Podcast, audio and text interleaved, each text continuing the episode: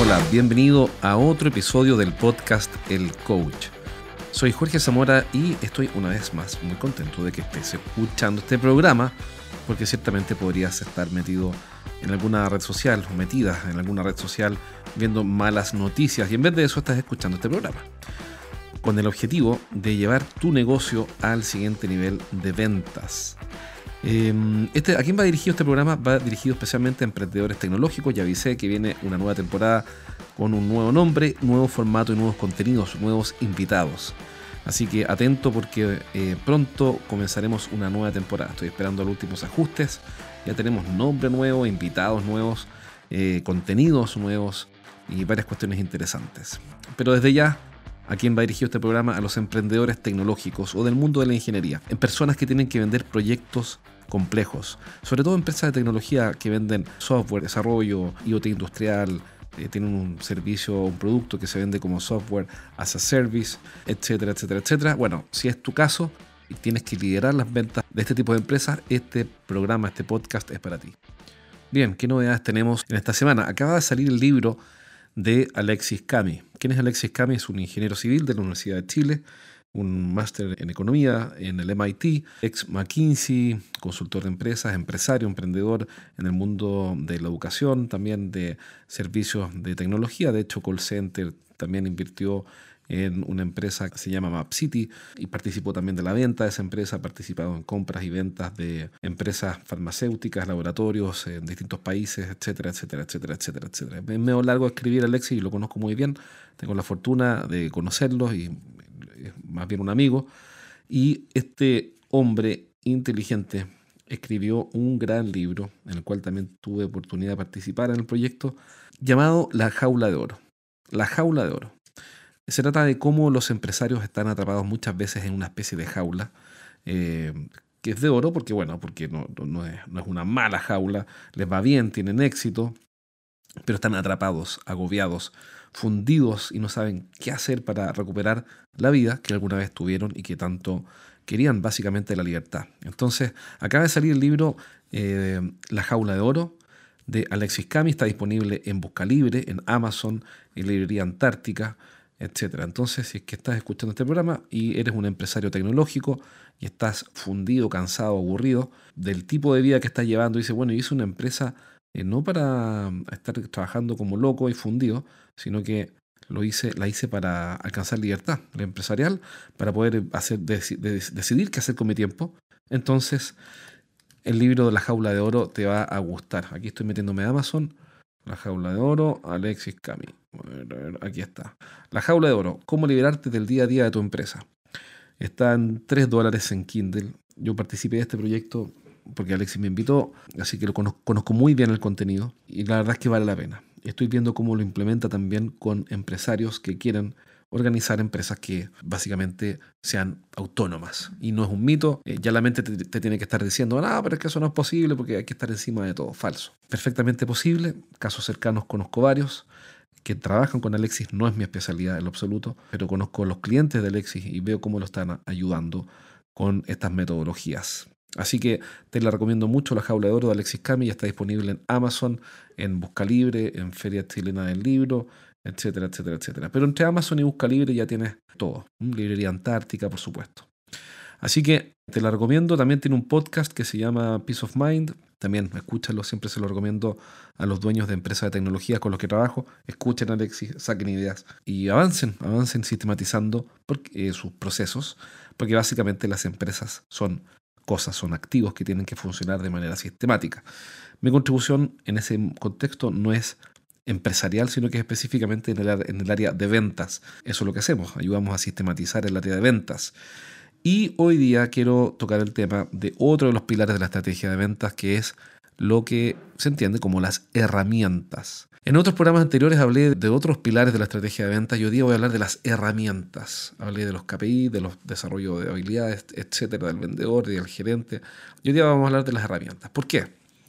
Porque las herramientas son muy, muy, muy importantes, son fundamentales. Trabajar con buenas herramientas en mi estrategia de ventas es fundamental. Pero hay algunas distinciones. De partida, las herramientas que usamos en la estrategia de ventas con nuestros vendedores o lo que sea, no son una estrategia, son una herramienta. Que es importante decirlo porque muchas veces pasa que confundimos las herramientas con la estrategia. Afortunadamente es así porque por eso nos contratan a nosotros para resolver ese problema. Así que qué bueno que lo cometan, pero lamentable porque genera muchos problemas. Típicamente CRM, por ejemplo. Ahora una empresa grande, X, nos contrató eh, para que los ayudemos con su CRM. ¿Por qué? Porque invirtieron tiempo y esfuerzo y plata en un CRM importante de clase mundial y resulta que no venden más, pues. No venden más, ni un solo dólar más eh, por tener un gran CRM. ¿Por qué? Porque el CRM es una herramienta, como cualquier otra. Es como un PowerPoint, es como un Excel, es una herramienta como un video, una demostración, lo que sea.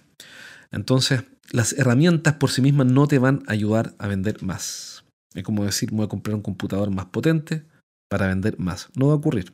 Entonces, la herramienta tiene que estar al servicio del proceso. Ese es el primer punto. Si yo tengo una herramienta, tiene que estar al servicio de mi proceso de ventas. Es decir, tiene que contribuir a un pequeño éxito intermedio o a la microefectividad, como llamamos. Por ejemplo, para aterrizar esto, una presentación, un video, por ejemplo, debería contribuir directamente al éxito de la, por ejemplo, tercera reunión. Si en mi proceso de venta yo tengo cuatro reuniones con un cliente para vender, o cinco, para vender un servicio de tecnología, entonces voy a suponer que en la tercera reunión sí me conviene que mi cliente vea un video. Si es así, entonces no es que el video por sí mismo vaya a lograr algo, es que el video, si yo lo muestro en la tercera reunión, dado que este cliente dio dos pasos anteriormente y espero el momento de la reunión para presentarlo con el contexto adecuado, con el calce adecuado, con el rapport o el, el acompasamiento adecuado, entonces ese video, con sus características propias, puede ayudarme a tener éxito en la tercera reunión.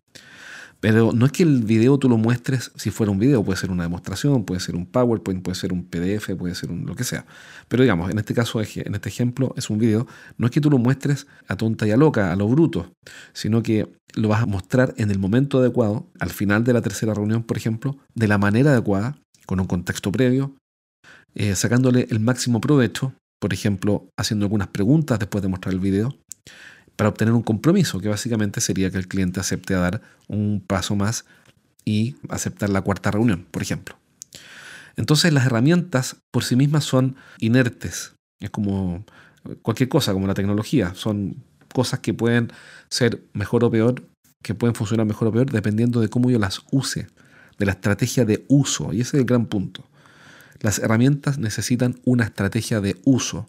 ¿Por qué? Porque están al servicio del proceso. Entonces, ojo con esto, porque cuando se ponen creativos, que está muy bien ponerse creativo, se ponen creativos y dicen, oye, podríamos hacer un video, ¿ah? podríamos hacer un video de un cliente hablando a la cámara. Oye, qué buena idea, ya. Ah, oye, anda a pedirle a Pedrito que hable a la cámara. Entonces Pedrito habla a la cámara, pero Pedrito dice cualquier cosa. No dice lo que yo quiero que diga, ni lo que me conviene que diga, ni lo que yo quiero que mis clientes oigan que él diga. Entonces es distinto crear ese video así de forma impulsiva o creativa, a decir, ok, si pudiera mostrarle un testimonio de Pedrito hablando a mis clientes, ¿en qué caso lo mostraría? ¿Cuál es el mejor momento? ¿En qué contexto? Eh, ¿A qué tipo de clientes? ¿Con qué preguntas? ¿Con qué argumentos? ¿Lo mando antes de la reunión? ¿Después de la reunión? ¿Lo mando en un video? Hago una pausa y muestro el testimonio. ¿Y qué debe decir exactamente Pedrito? Una de las cosas que se recomienda, by the way, una de las cosas que se recomienda mucho es que el video de Pedrito, que es mi cliente, hablando sobre lo feliz que está con nuestros servicios de tecnología o nuestro producto, esas palabras que él diga en ese video sean objeciones de tu cliente. Fíjate en este dato práctico que funciona muy bien. Que diga Pedrito en esta herramienta que es el testimonial que él puede grabar, o yo puedo grabar con mi cámara, que responda a objeciones de clientes. Por ejemplo, voy a suponer que mm, mi cliente tiene la objeción de que cambiar de sistema va a ser costoso y lento. Bueno, entonces yo le pido a Pedrito, oye Pedrito, mira, Pedrito, amigo mío, ¿tú crees que podrías hablar de cómo esto no ha sido ni costoso ni lento, sino que al contrario ha sido expedito y fácil para ti cambiar de tecnología? Entonces, el video testimonio que voy a grabar de Pedrito Va a decir, hola, soy Pedrito Pérez. Eh, mira, estoy muy contento de haber trabajado con la empresa ABC Technology, porque la verdad es que el cambio que han hecho no funcionó muy bien. Nosotros antes usábamos sistema A, hoy día nos cambiamos al sistema B con ellos. Y la verdad es que pensé desde un comienzo que iba a ser muy costoso y muy lento y sin embargo ha sido todo rápido, súper bien ejecutado y estoy súper feliz con la solución. Pum, listo. Tengo a Pedrito minando, se habla de minar las objeciones de mi cliente, haciéndolas volar. Para eso se usan los testimonios. Estoy dando un ejemplo. Esto no se trata de testimonio, se trata de cómo una herramienta por sí misma no te va a conseguir resultados a no ser que tú tengas una estrategia de uso. ¿Qué consiste básicamente? En que la herramienta esté al servicio del proceso. ¿ya? Si eres el gerente de una empresa de ingeniería, consultoría, coaching, tecnología o servicios para empresas, entonces este mensaje es para ti. Cada semana entreno a un grupo de gerentes en vivo. En estas sesiones aprenden las estrategias más efectivas que conozco para hacer crecer sus negocios y siempre terminan la clase con ideas prácticas para implementar rápidamente. Y la buena noticia que tengo es que cada semana voy a sortear un asiento para una de estas clases sin costo. Regístrate ahora en eduventas.com y postula para participar en una sesión. Pide un cupo en eduventas.com.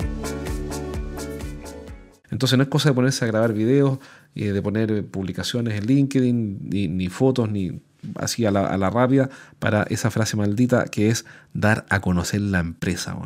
Dar a conocer la empresa. Es cuando me dan ganas de tirarme por el balcón cuando veo que gastan plata eh, en, dar a conocer la empresa. La otra vez vi una empresa X, da lo mismo el nombre. Oye, contaban, imagínate, en LinkedIn contaban sobre cómo, quiénes eran ellos. Entonces mostraban a, Pepito, Perico los Palotes, Adita del Bosque, Paulita del Bosque. Salía Paulita del Bosque diciendo, oye, soy Paulita del Bosque y trabajo en el equipo de la empresa X. Y una foto de Paulita del Bosque. ¿Para qué? Para acercar al equipo de esta empresa a los clientes. Acercarlos. Oye, pero por favor, ahí tienes un ejemplo, una herramienta que es sacarle fotos a tu gente, es una herramienta, y mostrarle a las personas que en vez de estar al servicio del proceso, está así, hola, soy eh, Paulita del Bosque, o del Bosque estoy inventando, Paulita del Bosque, y trabajo acá, soy feliz. Pero aquí me importa a mí, si yo soy cliente, ¿de qué me importa que Paulita del Bosque sea feliz trabajando en esa empresa. Bueno, ojalá que sea feliz, pero a mí no me resuelve nada, no me agrega ningún valor. O eh, hacen eh, fotos o videos creativos, simpáticos, pero que al cliente no le sirven nada. Entonces, está bien la creatividad, pero primero, toda herramienta al servicio del proceso, con estrategia de uso. Y luego ponte creativo, no antes. Bien, segundo punto. Ese fue el primero. Segundo punto, y ahora con esto voy a cerrar el programa porque se me está alargando mucho. Después dicen que le doy 500 vueltas, que hablo mucho. Eh, estandarizar. Estas herramientas se estandarizan, pero nunca estandarizas el 100%, sino que el 80% se dice el 80%. Aquí voy. Por ejemplo, la primera reunión que tiene un vendedor, un account manager, un CAM de una empresa de tecnología con su cliente, lo que como buena práctica nosotros les enseñamos a cómo presentarse. Y eso incluye, por ejemplo, usar un PowerPoint de presentación que normalmente tiene cinco diapositivas. Ya hice un programa anterior explicando sobre cómo, cuáles son los contenidos de ese PowerPoint y la verdad es que sigue funcionando fantásticamente bien, así que cuando cambie esto yo les voy a avisar y les voy a decir, oye, hice un programa el 220, no sé, quiero un, no escuchen eso porque no funciona, pero sigue funcionando, así que te tengo que decir, sigue funcionando. Es una forma muy simple de presentarse, donde te demoras cuatro minutos. Nosotros como consultores nos presentamos en cuatro minutos, lo tenemos cronometrado. Y esa presentación es estándar para todos. Y ahí está el asunto. Es estándar un 80% para todos, pero hay un 20%, una o dos diapositivas que uno siempre deja. ¿Para qué? Para customizarlas de acuerdo a la persona que tienes al frente. Nuevamente, hay un ejemplo ahí de estrategia de uso. Entonces, lo hicimos con una empresa de ingeniería hace poco que vende soluciones de RNC y eran siete diapositivas, cinco estándar, dos personalizables, porque si tengo al frente, es decir, si nuestro cliente, esta empresa de ingeniería para RNC, tenía al frente una empresa manufacturera, entonces la diapositiva 6 y 7 eran casos de éxito y referencia, por ejemplo, de empresa manufacturera. ¿Te fijas? O si era procesadora de alimentos. Entonces la diapositiva 6 y 7, estoy tratando de acordarme, no sé si es la 6 y 7 o la 4 y 5, pero da lo mismo. Pero habían dos que eran para empezar entonces manufacturera o procesadora de alimentos o lo que fuera. ¿Por qué? Porque obviamente si yo estoy viendo una presentación y me muestran que el vendedor tiene expertise en mi solución, obviamente genera más confianza y tenemos una mejor estrategia de uso. Por último, tercer punto sobre las herramientas como pilar de la estrategia de venta. Yo sé que generalizar es difícil y, la mejor herramienta, porque siempre me preguntan, bueno, no siempre, no es que la gente ande en la calle preguntándome esto, porque a nadie le importa. Pero me refiero, a veces me preguntan, mejor dicho, a veces me preguntan, oye, ¿cuál es la mejor herramienta? La mejor herramienta es un kit de herramientas. Es decir, la mejor herramienta es tener muchas herramientas. Es como, imagínate que eres un gasfitter, gasfitter, un plomero, como dicen en Latinoamérica también, y tienes que ir a arreglar una cañería. Bueno, lo mejor es que en tu maleta hayan 100 herramientas para que si no la agarras por una, la agarrarás por otra. Pero si vas con un destornillador y, tienes otro problema, está frito. Entonces, la mejor herramienta es tener una caja de herramientas. Y dentro de esa caja de herramientas hay una herramienta que a mí me gusta mucho, que siempre recomiendo, pero que nadie me hace caso, porque lo encuentran que es retro, como que si fuera de viejos. Pero no, resulta que no es eso. No es de viejo, es tremendamente efectiva. Y esto se lo aprendí al legendario Brian Tracy, porque hay que ser siempre, hay que darle siempre los créditos a las personas inteligentes que uno estudia, porque no es que yo sea inteligente, yo leo a otras personas inteligentes para que ustedes crean que yo soy inteligente. Pero la verdad es que no es así. La verdad es que yo aprendo de otras personas. Y esto lo aprendí de Brian Tracy. Y Brian Tracy, búscalo en YouTube, tiene como 900 años hasta la altura, pero son 900 años muy valiosos porque es de pura experiencia en técnicas de venta. Genial, súper, súper inspirador siempre. Así que máximo respeto por Don Brian Tracy. Y él enseña ese, y ahí aprendí esa estrategia. Es muy simple. ¿Saben cuál es? Esa estrategia, perdón. Esa herramienta. Es una carta de recomendación. Una carta de recomendación, súper simple. Tiene un cliente feliz, contento, y le dice, oye, Carlito, ¿te podría pedir un favor? Sí, por supuesto, dime. Mira, es posible que eh, yo, te, yo te escriba a ti una carta de recomendación, tú solo la firmas o le cambias, le editas lo que no te, lo que no te guste, y yo esa carta de recomendación se la podría mostrar a clientes nuevos con los que estoy teniendo conversaciones. ¿Te importaría? Y a nadie le importa, yo lo he hecho como cuatro veces. Y, todo el mundo me dice, sí, escríbela tú porque no tengo tiempo. Entonces, ¿qué, ¿qué, haces ahí? Pones la principal objeción. Por ejemplo, vamos a suponer que el cambio de tecnología, el cambio en tecnología era lento y costoso. Entonces pones en la carta de recomendación a quien pueda, a quien pueda interesar, o algo así creo que se pone. Tuve el agrado trabajar con la empresa X y funcionó muy bien y fue un cambio rápido y fácil, sin mayores complicaciones, siempre dentro de los costos proyectados. Así que eh, recomiendo trabajar con la empresa ABC Technology. Por supuesto que esto tiene que ser verdad. Eso está de decirlo. Pero igual es bueno recordarlo. Y tiene que ser además, obviamente, revisado por tu cliente. Él lo edita, lo cambia, le agrega, le saca y firma. Y esa carta tú la presentas cuando vas a ver un cliente nuevo y la sacas y se la entregas. Y le dices, mira, me presento, mi nombre es Jorge Zamora de la empresa ABC Technology. Nosotros lo que hacemos es ayudar a gente como tú a resolver el problema ABC problema.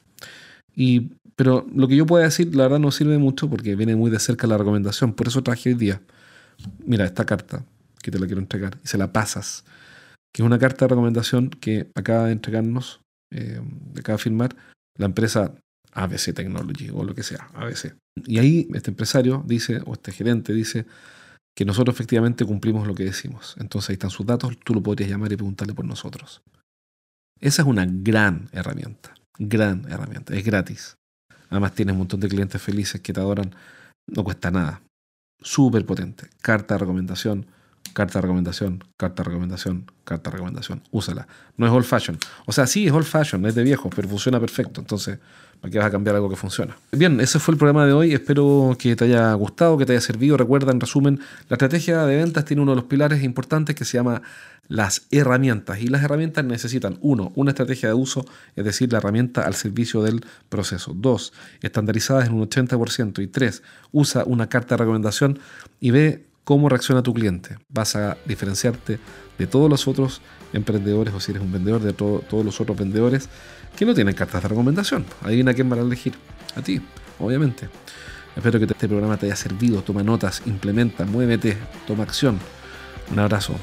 Nos vemos. Chao, chao.